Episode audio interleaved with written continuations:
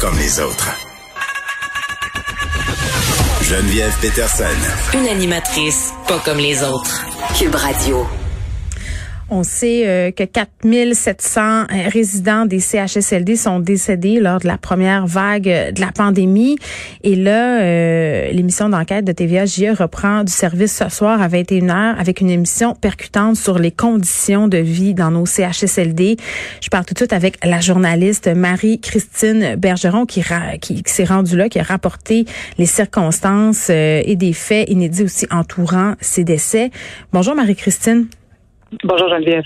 Écoute, euh, j'ai vu quelques images circuler ça et là sur nos différentes plateformes mhm. et, et, je peux te dire là, ce sont des images très dures. Oui, ce sont des images très dures. C'est une situation qui est, qui est, qui est abominable. Tu sais, c'est, quand on quand on pense, quand on quand on voit ce qui s'est passé, on se dit ma foi, comment ça a pu dégénérer à ce point-là? Euh, euh, euh c'est Denis Thériault qui porte l'enquête ce soir euh, parce que lui, il était sur le terrain mm-hmm. quand tout ça a éclaté en mars. Rappelle, on a dû écourter notre saison à JE parce que nos reporters devaient aller sur le terrain pour couvrir l'actualité. et Denis a pu constater, a pu faire des entrevues, a pu euh, est, entré en contact avec les gens qui sont allés au front, qui sont qui ont qui ont vécu ça, cette crise là euh, de, de, de, trop près finalement quand on parle des préposés bénéficiaires qui euh, en avaient plein les bras on, nous, on voyait ça de la maison, on voyait ça à la télé, on disait déjà que ça n'avait pas de bon sens. Donc, imaginez ceux qui étaient euh, euh, dans, dans, dans ces CHSLD, dans ces résidences pour personnes âgées. Tu sais, quand je disais, Geneviève, là, dans le rapport du coroner de la résidence Aaron, c'est écrit que le 29 mars, il y avait seulement trois employés pour 133 résidents.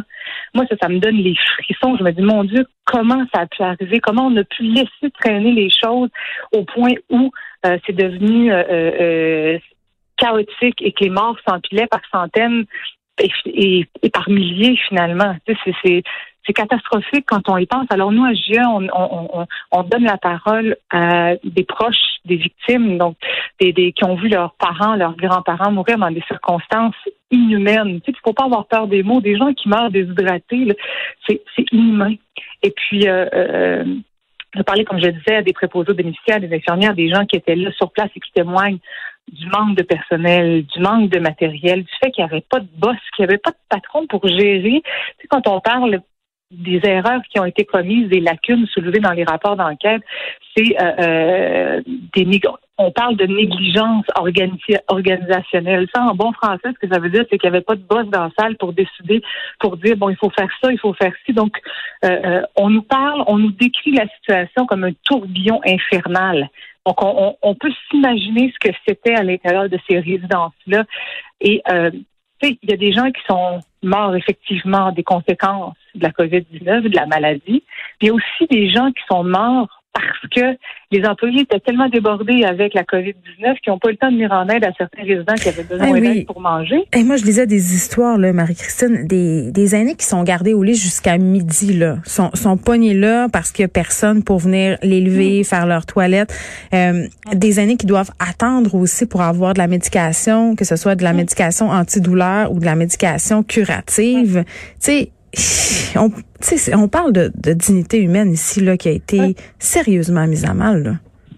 Quand on lit le rapport du coroner, euh, excuse-moi pas du coroner, mais du, des enquêteurs du ministère de la Santé, où c'est écrit, c'est odeur d'urine, odeur de sel, euh, euh, personne aux lèvres déshydratées, à la peau déshydratée, c'est abominable. Donc, oui, c'est une émission qui est difficile, c'est des entrevues qui sont difficiles à entendre, des témoignages qui sont troublants, mais je pense que c'est un constat nécessaire pour pour pour éviter de revivre un, drame comme ça, parce que tu sais, à un moment donné aussi, ça va prendre des, des tu sais, quand François Legault dit euh, parle d'imputabilité, il y a personne actuellement qui a payé pour ce qui est arrivé en hmm. mars. je veux dire, c'est euh, c'est tragique. Puis on se dit, est-ce que actuellement, tout à l'heure, j'ai une collègue qui est sur le terrain, le Véronique Dubé, qui euh, parle avec des gens pour savoir comment ça se passe actuellement.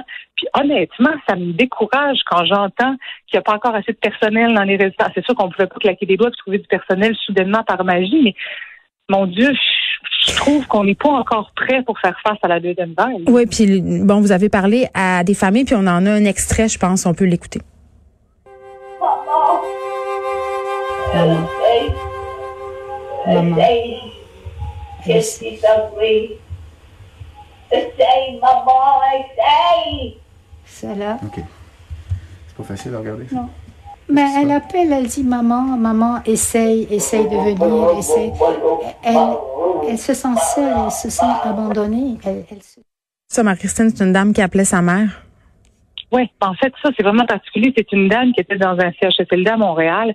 Et puis, euh, elle a 102 ans. Elle allait bien avant le début de la pandémie. Sa fille a quand même posé une caméra pour suivre un peu parce que, bon, quand les visites ont été euh, euh, plus difficiles, elle a installé une caméra.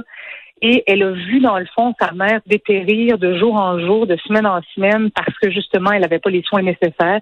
Et elle est malheureusement décédée, déshydratée. Tu sais, je veux dire, imagine, là, tu reçois ça, là, tu, tu, tu, tu regardes ta mère qui dépérit comme ça, de pas, pu, de pas pu l'aider. C'est, je veux dire, c'est, c'est abominable. Alors euh, oui, témoignage de cette euh, de la fille de cette dame-là qui est décédée, victime collatérale finalement de la COVID-19 parce qu'elle n'avait même pas la COVID-19, là, soit dit en passant, elle est vraiment morte parce qu'on s'est pas occupé d'elle. On a on a abandonné des personnes vulnérables à leur sort. C'est ce soir, c'est ce soir à 21h. Euh, ça va être difficile à écouter, mais je pense que c'est nécessaire euh, de l'écouter. Merci, Marie-Christine Bergeron. Merci, on se reparle cette saison. Merci, bye bye. Merci. Des aînés qui sont morts seuls, effrayés et déshydratés. On a pris la décision de ne pas fournir l'assistance médicale nécessaire. Que s'est-il vraiment passé dans nos CHSLD? Essaye. Hécatombe, à JE. Ce